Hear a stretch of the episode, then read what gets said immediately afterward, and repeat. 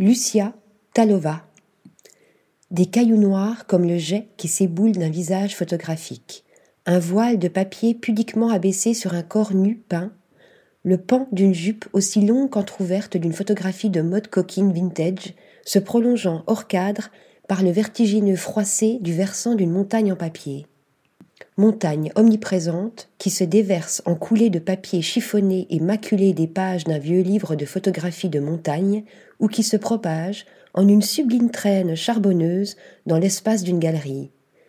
Les expansions photographiques de Lucia Talova happent le regard tant par leur élégance que par leur audace plastique.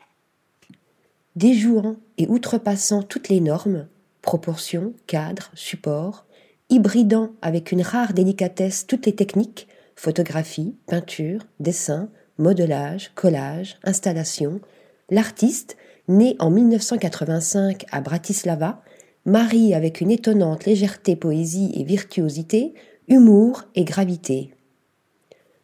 Des archives fictives glanées dans de vieux albums de photos et de vieux magazines, elle fait son terreau une réalité augmentée de papier froissé, de voiles transparents et de larmes charbonneuses, des rêves habillés de pierre, de robes de papier plissé, tachées et brûlées, et de rubans noirs.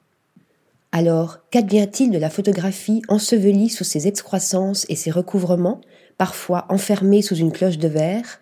Un fantasme, un sédiment agrégeant tous les fantômes de la peur et du désir, du souvenir et de l'oubli. Si, dans la droite ligne du surréalisme, Lucia Talova opère une distorsion du réel et par le travestissement du passé en réactive toute la poésie, si elle entr'ouvre la porte des songes, elle ne ferme pas pour autant celle des sens. Ses larmes de pierre et ses rubans appellent la caresse, et ses corps à demi voilés donnent envie de soulever ou d'ôter leurs gangs de papier. Cependant, contrairement aux sculptures tactiles des surréalistes, le sein en mousse latex ourlé de velours étiqueté prière de toucher de Marcel Duchamp, le fer à repasser hérissé de pointes de Man la tasse en fourrure de Meret Oppenheim, les réappropriations de l'artiste slovaque procèdent davantage d'une théâtralisation du regard. Article rédigé par Stéphanie Dulou.